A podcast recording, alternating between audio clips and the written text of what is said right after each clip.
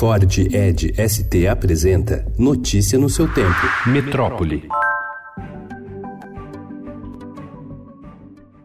Técnicos ambientais detectaram ontem manchas de óleo na foz do rio São Francisco, em Piaçabuçu, no litoral sul de Alagoas. A detecção ocorre no mesmo dia em que o governo de Sergipe descobriu que não poderia instalar as boias rapidamente para tentar impedir que o óleo chegue à área, pelo fato de os equipamentos não estarem disponíveis. A foz do São Francisco fica na divisa entre Alagoas e Sergipe. Anteontem, o governo sergipano declarou que usaria boias absorventes cedidas pela Petrobras.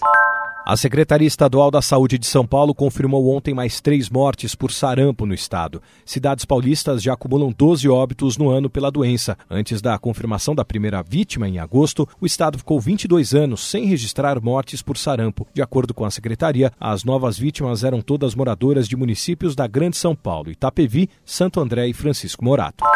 A Agência Nacional de Mineração informou que 54 barragens foram interditadas por não enviarem ou não atestarem a declaração de condição de estabilidade exigida dessas estruturas. A lista inclui 14 barragens da Vale, em Minas Gerais. O documento é obrigatório para as 423 barragens inseridas na Política Nacional de Segurança de Barragens e deveria ser entregue até 30 de setembro.